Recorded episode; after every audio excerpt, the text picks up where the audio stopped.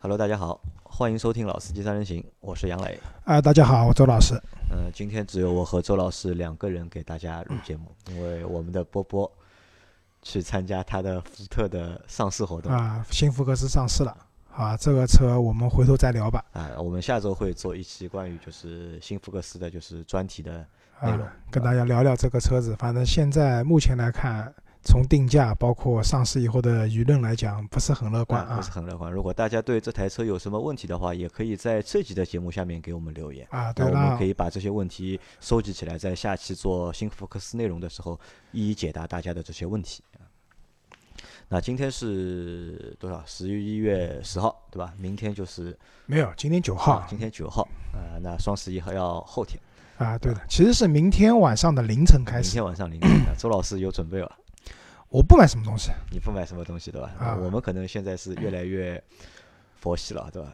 越到这种就是大减价、其实大促销的时候，不，其实我们发现啊，就是双十一的活动啊，可能更多的是一个概念。嗯，真的你去买东西时候，你会发现，对吧？就不一定真的很便宜，就没有太多优惠。就是有种讲法嘛，就是双十一如果你要买东西的话，你就你买你平时经常买的一些东西，你是了解它的价格的。打个比方讲，我们会买什么？我老婆会给我女儿买奶粉，对吧？买尿布，对吧？这些东西因为平时经常买嘛，然后会比较了解它的一个价格体系。那看看双十一是不是真的优惠了？而且我是觉得，你囤了很多，你很有可能一罐奶粉跟平时买，因为平时其实有很多的电商平台啊，都时不时的会搞活动的。相比之下，可能一罐奶粉就便宜了两三块钱。意义不大，就没有想象中那么便宜啊！对，那种真的什么打对折怎么样的东西，要么你抢不到，对吧？就是，要么就是这个东西卖不掉，虚高的啊，价格虚高的，所以双十一意义不大。而且我还发现一个问题，我只能说对我们意义不大。我发现就是这个双十一啊，就天猫的这个双十一，每年它搞的活动啊，也越搞越复杂啊。今年挺复杂的，我看不太懂啊。我看到前一阵有人朋友圈就是两个东西，什么拉战队啊，就是比谁的就是分数高。号称就是排在前十名的，就是天猫帮你清空朋友圈什么，就看都看不懂啊。对的，其实这种东西啊，就说白，按照微信的讲法，对吧？就是诱导分享，诱导分享啊，对吧？那就是其实这个拼多多帮你砍砍一刀有区别不啦？我觉得还不如拼多多了。对，拼多多至少砍了价格还便宜了，这个东西拉了半天，很有可能你什么都没有的，就越玩越复杂了嘛。啊，越玩越复杂了，对的。那我们今天和大家聊一集什么内容呢？因为我们今天只有两个人嘛。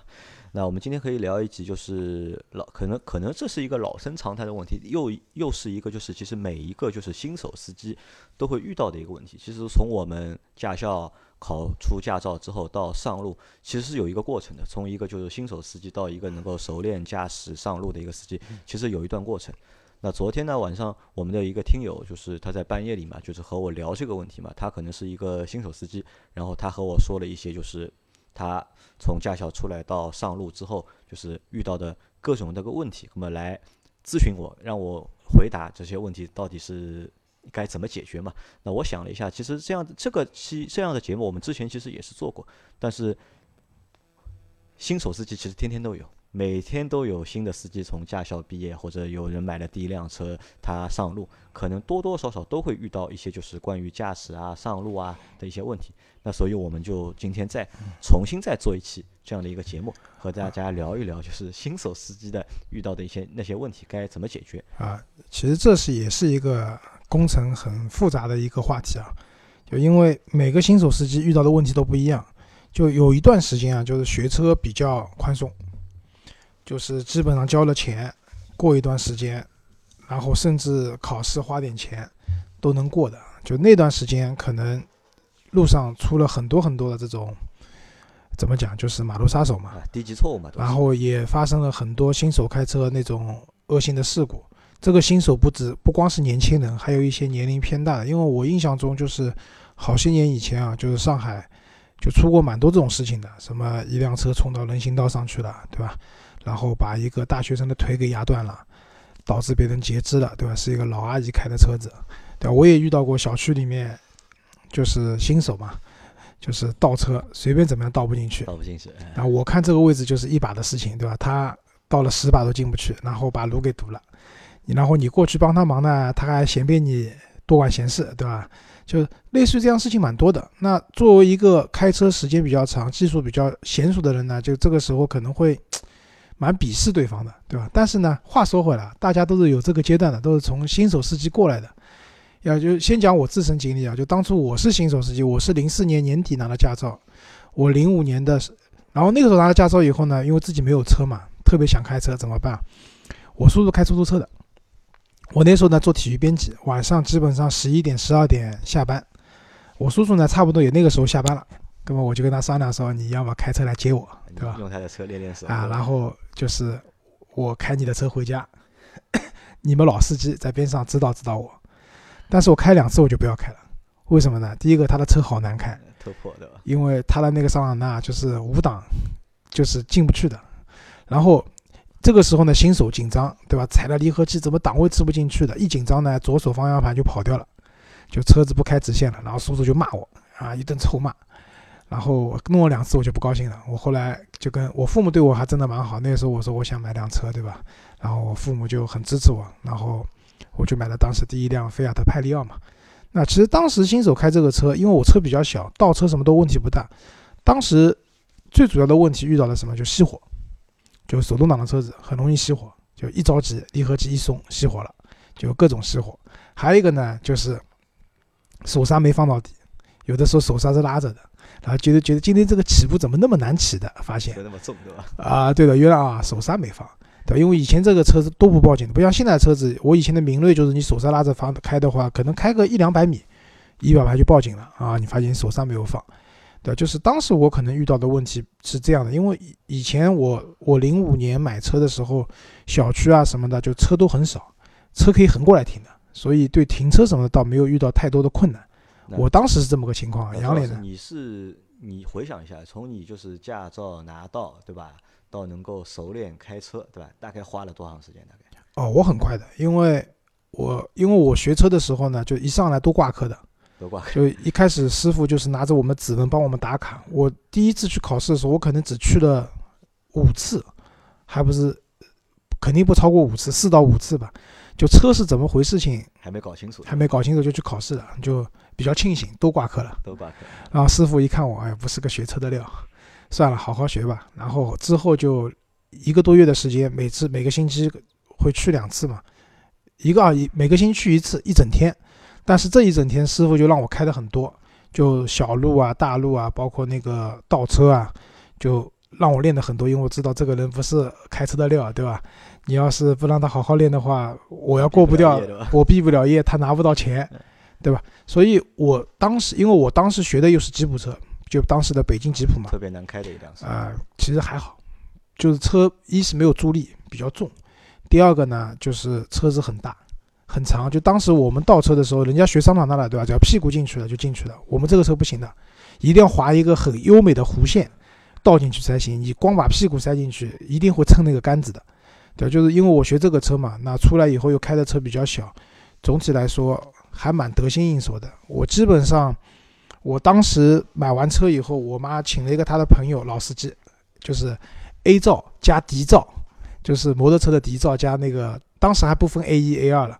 就是很高级的那种驾照的人过来陪我练车，结果开出去打开了一公里，他说你回去吧，不要浪费汽油，你开的蛮好了，我没有什么好教的，所以我基本上从开车到你说真的很熟练，是利用，但是我开车上路基本上独自上路没问题的，到不怕为止就是啊，怕我第一天都不怕，第一天就不怕啊，我第一天就不怕，我第一天灯都没开就开回家了，晚上那个车，因为我当时我哥哥做汽车销售的嘛，在和平汽车，在他那边买的车，买完以后他叫我来拿车子。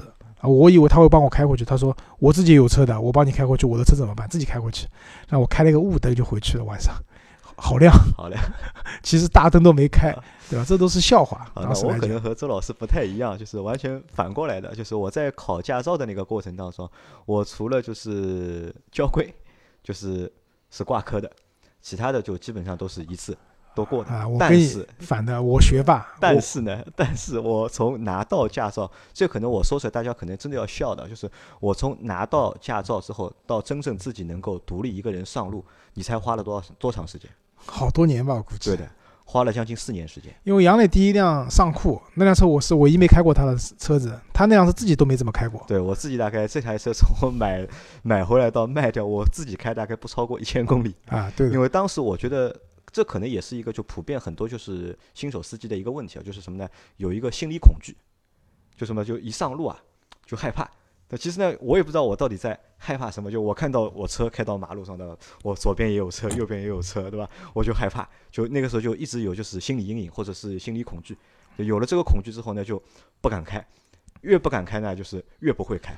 那时间长了之后，就慢慢的就不想开了。我是直到那年是我买买车之后，是一直我老婆在开嘛，直到我老婆那年怀孕嘛，就怀孕就是因为大了肚子嘛，就不能开车嘛，但是要要去孕检啊什么的，就是我是硬着头皮，就是然后才开始上路，就克服了这个就是心理恐但而且但那个克服啊，肯定就是一瞬间的，就是就是开了一次，之前那几年都不敢开，但是在那一次就大概开了三五公里的路，哎，一下子觉得哎，我好像一下子会开了，啊那可能就一下子就好开了就。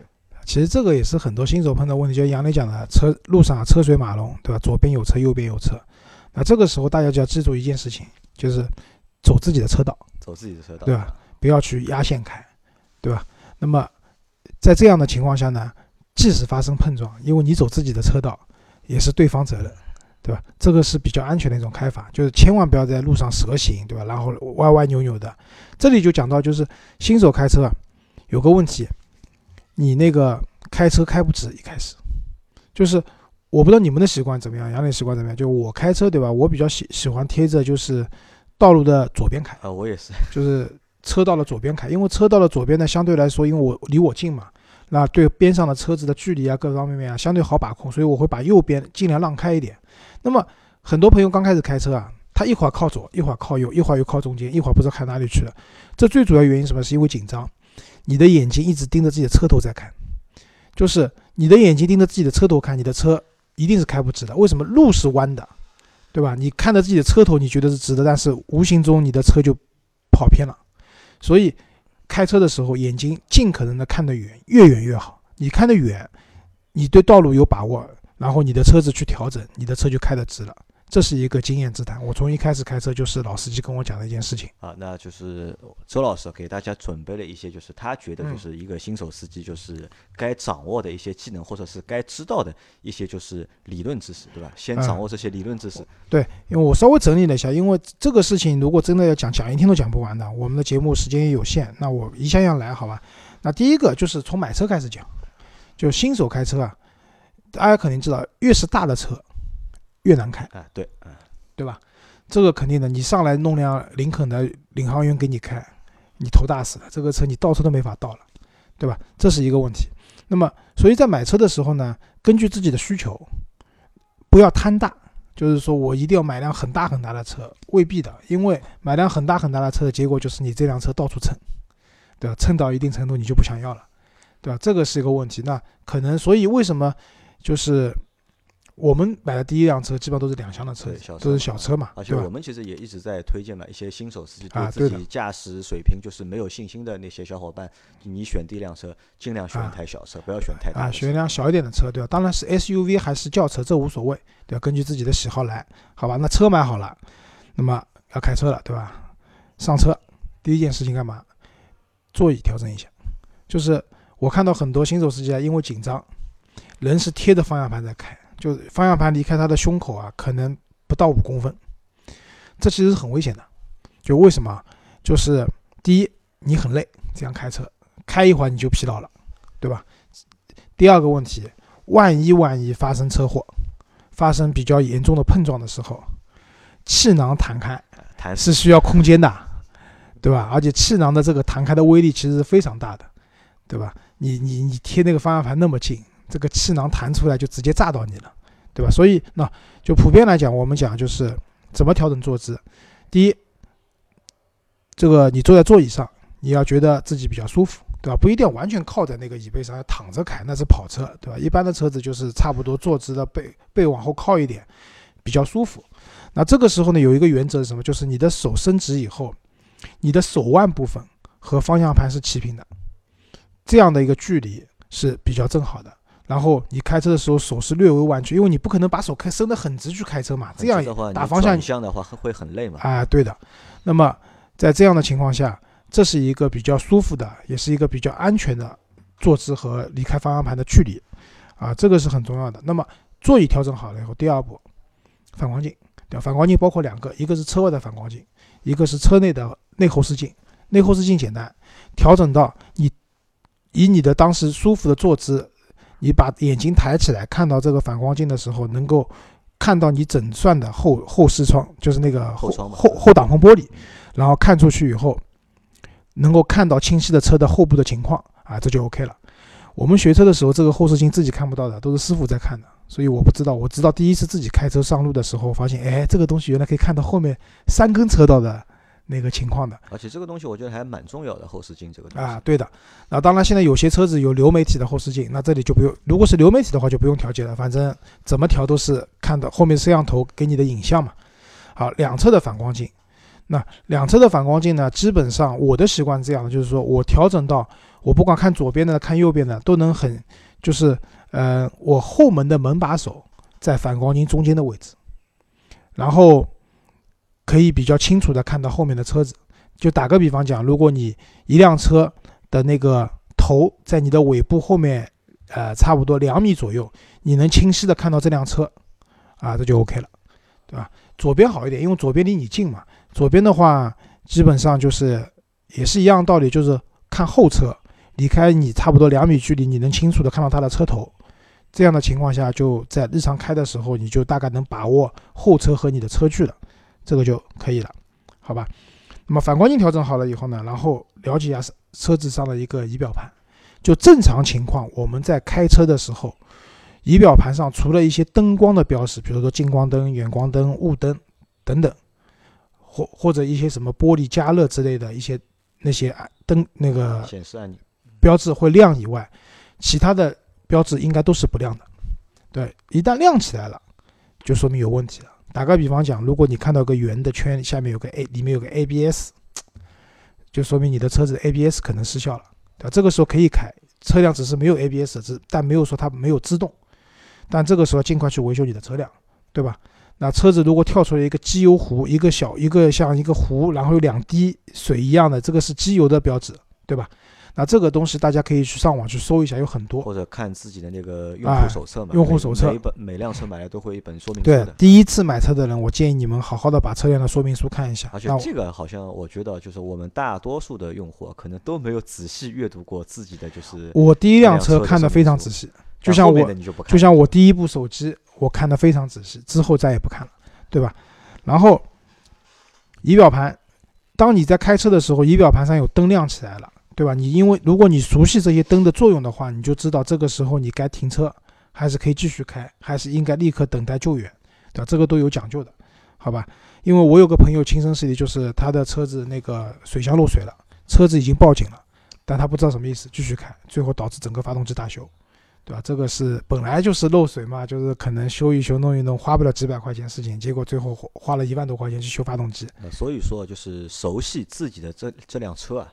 是，就是你上路之前啊要做的一个很重要的一个准备工作。对的，因为其实仪表盘上的这些灯是通用的，任意一辆车都是一样的，它基本上都是一样的标志，对吧？大家还是需要新手司机的话，还是需要熟悉这些东西，包括就是怎么开灯啊，怎么雨刮啊，怎么开空调啊，对吧？这个其实都是对新手司机来说，你一辆新的车要去学会它的。对的，你看两厢车的话，还有后雨刮后雨刮器，对吧？因为两厢车后面没有屁股嘛，开的时候容易形成负压。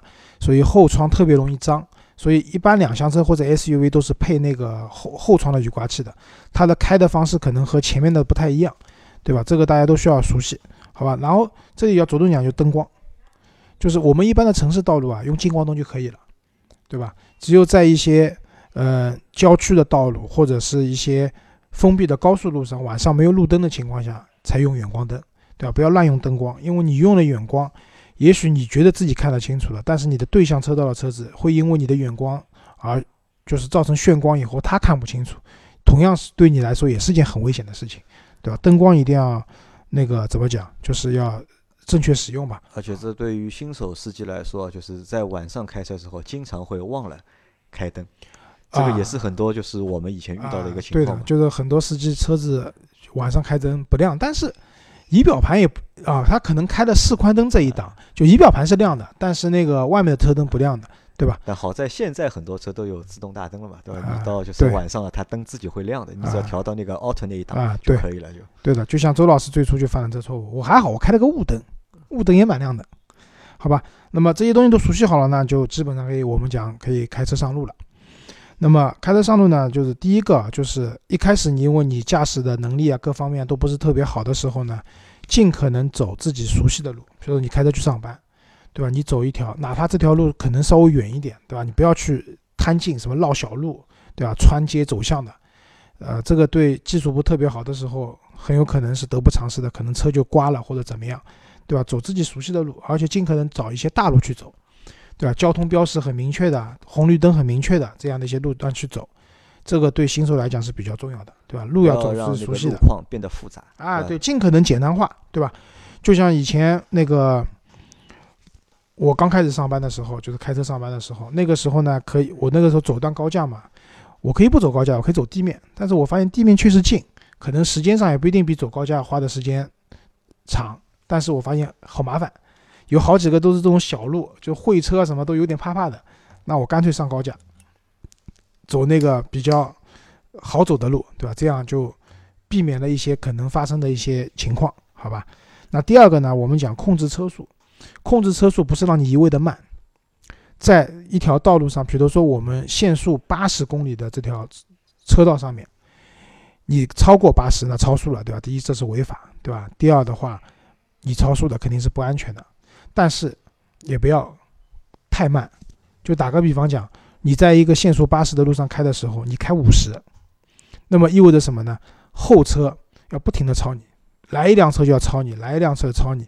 那么车辆在各种超越的过程中，就容易发生剐蹭，甚至有一些老司机看你开的那么慢，还把路给挡了，不乐意了，还到前面来故意别你一下，对吧？然后有可能别完以后他跑了，一点事情没有，你撞了，对吧？这种事情都是有可能发生的，对吧？所以按照限速，尽可能的按照限速走，对吧？如果比如说八十的，你至少开到个七十多，对吧？这样也是一个比较安全的数字，对吧？不要太快，也不要太慢，这个也很重要啊。好，那么开车上路，新手最怕遇到问题就是在路上什么就变道，变道。就是很多人不敢变道，对吧？他不知道后面那辆车怎么样，对吧？那我觉得这里有两个诀窍啊。第一个，你要学会判断车速。当你要变道的时候，前提是你要看反光镜，你的左边，你如果你要往右边变的话，你先看右边的反光镜，后面有没有车，对吧？几种情况，一个后面没有车，对吧？很空旷，那你打着打开方向灯，快速的变过去，就变道不要拖泥带水，什么变道一变一半嘛又不变了，或者么变得特别慢，就人家一把方向过去事情，你可能十秒钟才变过去，这都是不安全的，对吧？变道不要拖泥带水，要果断，对吧？变过去，那么后面没车，那后面有车，对吧？又分几种情况，那辆车离你很远，但是有的时候这辆车开得很快很快，它以非常快的速度在向你接近，那这个时候建议你不要变道，为什么？因为那辆车开得非常快，你变过去的时候，它可能正好到你的车尾，它需要大力刹车，对吧？不刹车的话，就可能把你撞了，撞了还是你责任，因为你变道了，对吧？还有一种呢，就是那辆车离你很远，但是呢，它的速度很慢，就是速度没有很快的在向你接近，那你可以放心放心变道。那么还有一种情况是后车离你其实挺近的，那这个时候你就要看你的反光镜，按照我刚才教的那种方法，能不能完整的看到那辆车的车头。如果完整的能看到那辆车的车头的话，证明那辆车基本上离开你，嗯、会有一辆车的距离左右，就是三四米，没问题的。那这个时候你就要看了，你要判断你的车速是比它快还是比它慢？慢。你要比它慢，你就不要变道，对吧？如果你的车速本来就比它快，对吧？那你变过去没用，因为你本来就有四五米的距离，你加上你的车速比他快，那变过去是安全的。你比他慢就不行，你变过去很有可能就要撞了，对吧？还有一种情况就是你的反光镜是看不到后车的全车的，那这种时候就不要变道，因为那辆车已经挨着你了，对吧？你变过去就是撞掉，对？如果后车不紧急刹车的话，就是撞掉，对吧？所以这是一个很重要的一点，好吧？那么还有一个就是你变道的问题，那还有一个别人变道，别的变道呢，可能有人来加塞，或者说有人在正常行驶的时候呢，他突然往你这边变道了，这个时候大家要记住一句话，叫什么？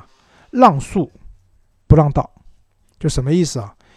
这个时候你需要刹车，把速度减下来，你把速度让给他，但你不要因为他变过来了，你怕撞，你就往边上去把这个道让给他，你往边上躲，那这个时候万一你另外一边也有车呢，那不就撞了吗？撞完以后那辆车走了一点事情都没有，你撞了你全责，对，因为你变道，对吧？所以这个很重要的就是让速不让道，大家这个是原则，一定要记得，。而且这也是就是我们在开不同的路段或者遇到不同情况下面都要去遵守的一个原则。你只要正常行驶在你这条道路上面，对吧？不管发生任何情况，对吧？你可以减速，但是不要轻易的去变道，因为一变道可能就出问题，对吧？你只要在自己那根道上，其实基本上不会出任何问题。对的。然后还有一个就是，比如说啊，有的时候开突然前面那辆车急刹车了，对吧？这个时候比较正确的做法的话，就是你也急刹车，对吧？不要轻易的把车身拉出去，想去躲避。那这有两个问题，一个是躲，如果前面是一辆大车的话，其实你不知道前面发生什么事情的，你一把拉出去会发现，万一我靠那边站了好多人，那死了，对吧？那也有可能前面是块石头，都有可能的。那这个你不知道前面什么情况，所以你一把拉出去是有问题。第二个，你后面左边右边可能也有车的，你一把拉出去的话，可能会和边上的车发生碰撞，对吧？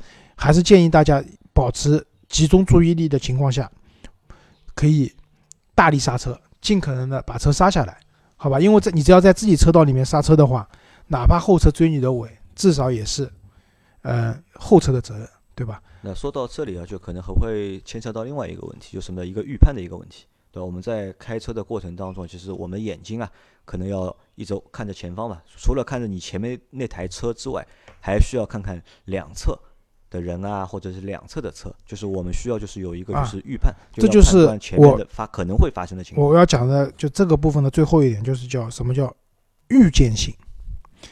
嗯、要有预见性的制动，什么意思？就是说你在开车的时候，对吧？你的眼睛不能，嗯、只看着前方，对吧？你可能要左边瞟瞟，右边瞟瞟，抬头瞟瞟，就是看你的反光镜有没有车，对吧？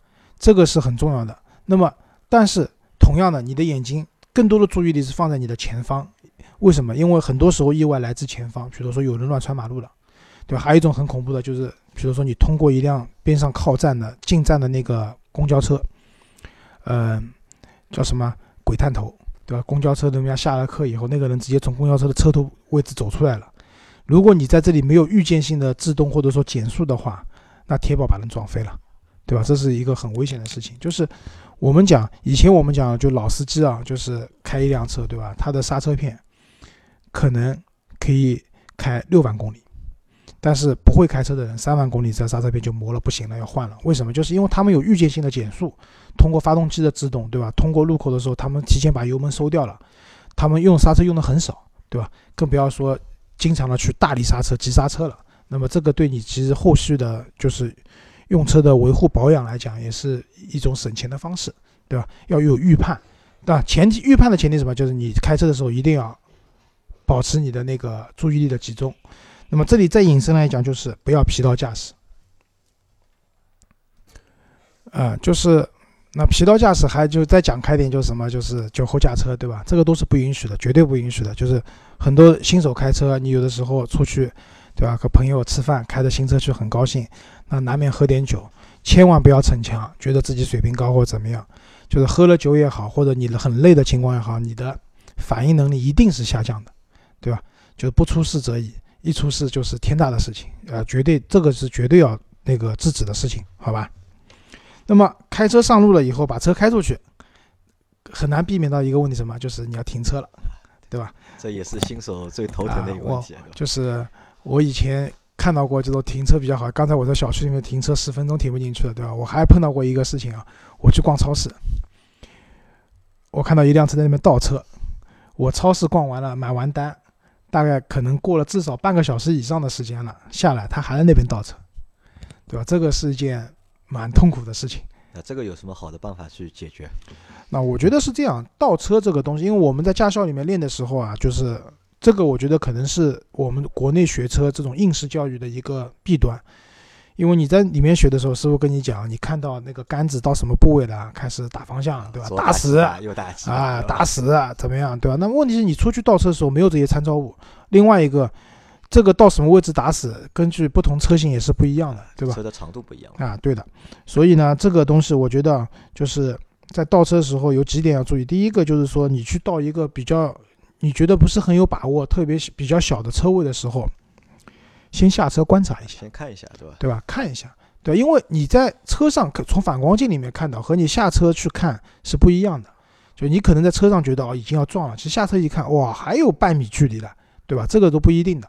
那么这个是需要的。那么第二个就是你在倒的过程中啊，就是新手的话，你不要追求一把到位，没关系的。就比如说你是倒一个垂直车位，你倒过去发现，哎，我好像有点，比如说。右边离得太多了，左边要快要碰到了，那这时候怎么办呢？车子往前开，往前开应该怎么办？方向盘往左边打，你不要往右边打，往右边打又回到原来地方去了，对吧？往往左边打，然后再往后面倒，对吧？那这样的话呢，就是相对来说倒车会比较方便，因为有的时候你倒车啊，就倒这种垂直车位比较怕什么？包括倒那种就是侧向车位，就是你车头那一端的那个，比如那边有堵墙，离你车很近，你就很怕会碰掉嘛。那这个时候怎么办？就是说不行的话就多打两把，对吧？总是能进去的，好吧？然后我不建议，就是有的时候看到一个车位就一头把车扎进去了。就之前不是杭州发生过一个事情，一个女司机因为车子停头朝里面停着，出来的时候就怎么讲？呃，可能水平不到位了，对吧？还有很多然后都是进去容易出来难啊，对的。开进去的话其实是倒不出来的，对的。因为为什么美国人喜欢把车一头扎进去的原因呢？因为他们地广。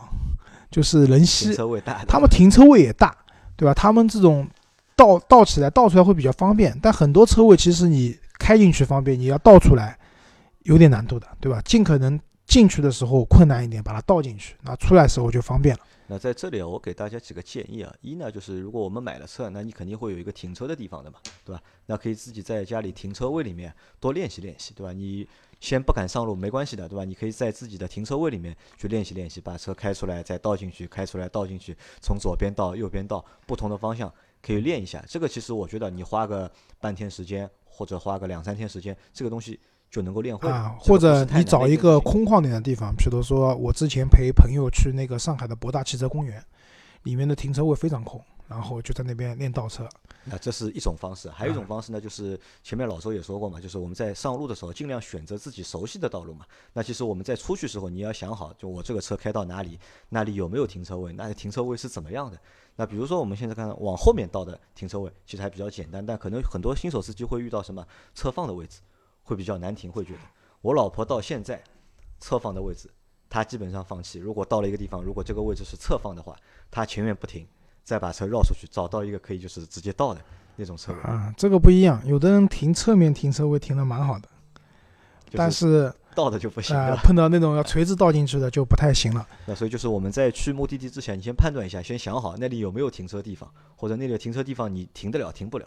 如果那里是没有停车地方，要让你去找啊，或者那个 停车地方很难停的话，那可能你要考虑一下换停车位，或者是考虑一下别的就是出行方式啊。对的，或者有的时候实在不行啊，就脸皮厚一点，对吧？请求边上一些老司机的帮忙，对吧？比如说你看到周老师，让周老师帮忙倒一倒没问题。我有一次去通用开会，那个有个有一个朋友吧，就是开了一辆那个那个车子，然后倒不进去，然后。我也很，我就是他看到我了嘛，打个招呼，他说你能不能帮我倒一下？那我也很乐意，对吧？然后就把它倒进去了，这个其实也不丢人的，对吧？还有嘛，就是你在倒车的时候啊，就是很多就是停车场都会有一些保安人员或者工作人员，他们会指导你的啊。这个呢，但这个有问题，往左往右，对吧？因为很多保安他自己都不会开车，帮你指挥也是属于瞎指挥。我一般有的时候到那种特别小的车位啊，就保安那边，我我就跟他讲，你帮我看看那会不会碰到，因为有的时候真的挨得很近。会不会碰到，对吧？你就帮我看，要碰到你叫我一声，其他的我自己来，对吧？这个是也是一个方法，好吧？那么车子停好了以后啊，这个时候啊，就是你要考虑啊，就是你的左边和右边，或者前面和后面的车子，比如说你倒垂直车位的话，就是你左边和右边都会有车，都留下适中的距离，对吧？如果你离你离某一辆车特别近的话，导致人家开门开不开的话，或者对方开门空间很小的话，很有可能等你回来的时候，发现你的门上一个凹膛。对？人家开车开门把你给撞撞了一个一个鳖塘出来，对吧？这也是有可能的，对吧？那有的时候距离特别小的时候呢，那怎么办？你宁愿靠对那辆就是驾驶侧方驾驶侧的那辆车近一点，为什么？因为驾驶员一般都会比较注意，对吧？就是他开门力度不会很大。你要是停在副驾驶那一侧，离得很近的话，那被撞掉的概率就大了。像我儿子开门，对吧？现在好了，大了。小时候的话，很有可能就，哎，猛地一推，对吧？就把边上的车可能就撞坏了。好，然后呢，如果你停车是侧向停车，对吧？也就意味着你前面和后面都有车子，对吧？这个时候呢，你也需要给前车和后车都留出一定的距离。呃，怎么讲啊？就是因为如果你把前面的车顶得很死，然后又不巧的是前车的前车把它也顶得很死，它有可能出不来了。对吧？然后强行要倒车开出来的话，不是把你蹭了，就是把前面的车蹭了，甚至把前后车辆都蹭掉了。那么还有一个就是，如果你顶得很死，你可能当时你后面没有车，你觉得你到时候倒一倒就能走了，但万一后面来辆车把你给顶死了，对吧？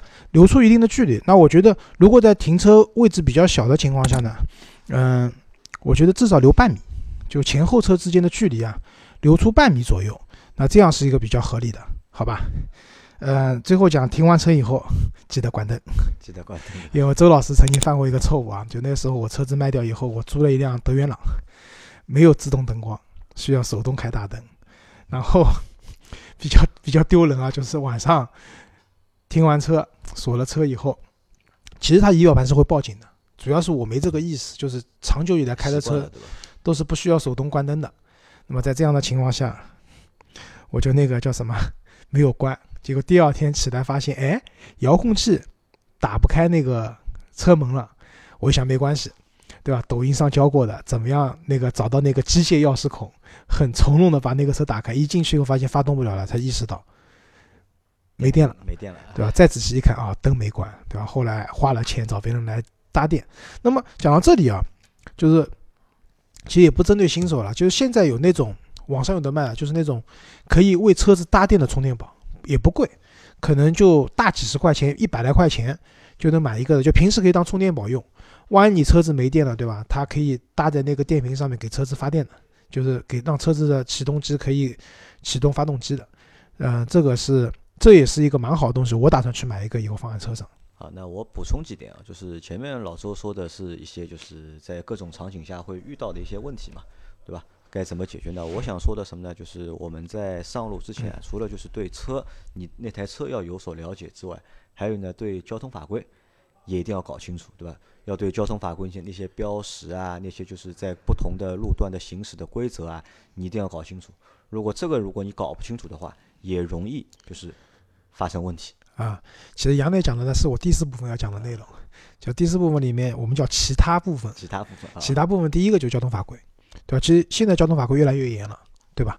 那么打个比方讲，原来你的车，很多朋友啊，新手买了新车，很高兴开，开着开着，临牌过期了，或者说去到了临牌不允许你去的范围，对吧？比如说上海办的临牌的话，有些临牌是只能在上海市区开，不能去外地的；有些是直接去外地的，不能在上海市区开的，都有可能。在这种情况下，一定要在。临牌允许的范围内去驾驶，不然逮到一次，这个结果是很悲惨的，十二分，对吧？然后还有一个很重要，就是说，当你开车了以后，老倪一直讲嘛，你开车了以后，你掌握了什么生杀大权？那我觉得没没有那么的，我可能没那么严肃，但是一定就是说，因为车，对吧？我们讲什么铁包路，对吧？人家走路的或者是骑骑什么电动车的，他们是肉包铁。那么这种时候呢，尽可能做到礼让行人，对吧？礼让行人不光是人道行人，其实周老师平时开车真的有人乱穿马路，我能让也都让的，对吧？因为怎么讲呢？因为你要让这个交通秩序变得非常非常的好，这可能不是一天两天能够做到的，对吧？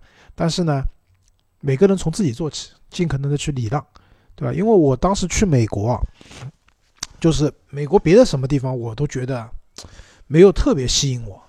对吧？但是有一点，他们的交通秩序真的是让我觉得啊惭愧。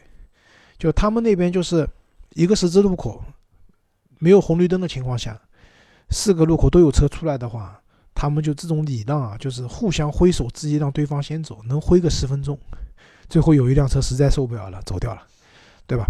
然后包括他们觉得说一辆车要左转，啊，我们一般要左转，看到对方直直行车道有辆车离我们可能有一百米远，那你肯定转过去了嘛，离得那么远。但美国他们真的不是这样的，呃，等，等到所有直行车辆肉眼范围内看不到有这个车了，或者甚至等到都快变灯了。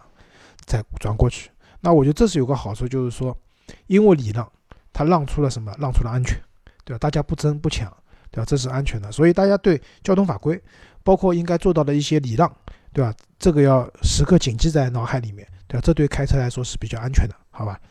呃，交通法规讲完了，就是还有一个我们刚刚讲的空调，对吧？那大家知道，就是我们汽车夏天开的时候呢，一般你都要开 AC 这个按钮。就是 A C 就是 Air Condition，什么意思？就是这个按钮按了以后呢，呃，空调的压缩机就工作了，对，因为夏天的话，你要是压缩机不压缩不工作的话，空调吹出来基本上是热风，你受不了的，对吧？只有工作了以后它才能制冷。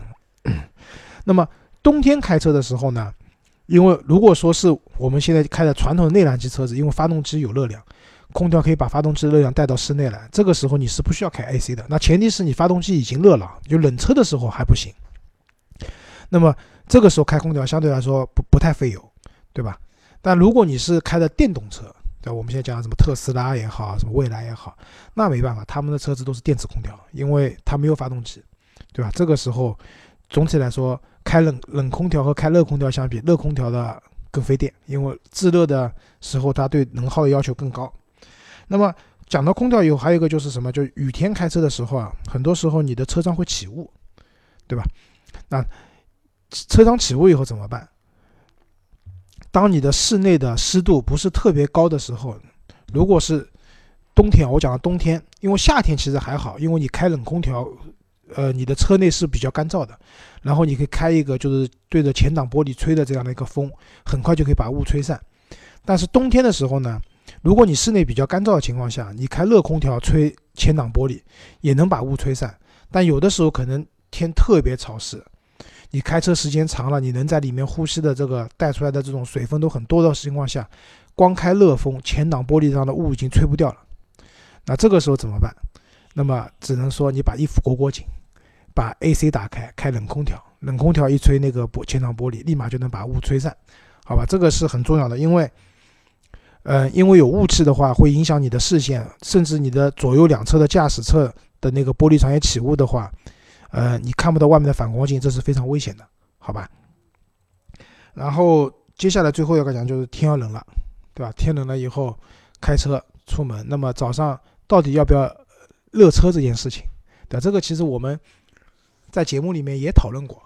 嗯，基本上的话，嗯，我我是认为啊，就是冷车发动起来以后，热个原地怠速个十秒到三十秒足够了，对吧？没必要长时间的怠速，对吧？然后只不过是你车子开出去的时候需要开慢点，开慢一点，对吧？不要大油门拼命的踩，对吧？这个时候肯定是对你发动机是会比较有伤害的，好吧？还有就是雨雪天气，大家记住一点，雨雪天气的时候，适当的把车速要降低一些，对吧？刚才我讲，比如说限速八十公里的地方，你正常开开个七十多、八十都没问题。但是雨雪天气的话，第一个适当的把，因为这个时候大家的车速都会往下降，你适当的把车速降低一点。第二个要打起一百。二十个叫十二分的那个警惕，对吧？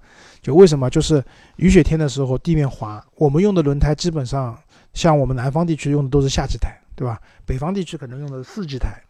那么就是它在雨雪天气的时候，它的制动性能会下降。那这个时候车子的话会刹不住车，对吧？或者有的时候你变道的时候可能会打滑，对吧？这个时候车速低一点会相对来说比较安全，好吧？那我觉得，对于一个新手来讲啊，就希望刚才我讲的这些东西可以帮到你们，在日常的驾驶当中，是不是可以就帮助你们去克服一些心理上的问题，或者说一些技术上的问题，好吧，更好的去驾驶你的爱车。那反正呢，就是开车啊，是一个熟练工，对吧？开的时间越长，开的越多，那可能你能够掌握的东西也会越多。那么。听节目也好，对吧？还是就是看别人的文章也好，就是我觉得就是最最好还是要多自己要去多开。再一个就是安全，自己能掌控的一个情况下面，自己去多开车，多练嘛，多练肯定能够练出来的。啊，因为每一个司机其实都是有这么一个过程，从新手嗯到一个熟对手。好吧，那我们这期就节目就到这里，好的，谢谢大家，拜拜谢。谢大家的收听，拜拜。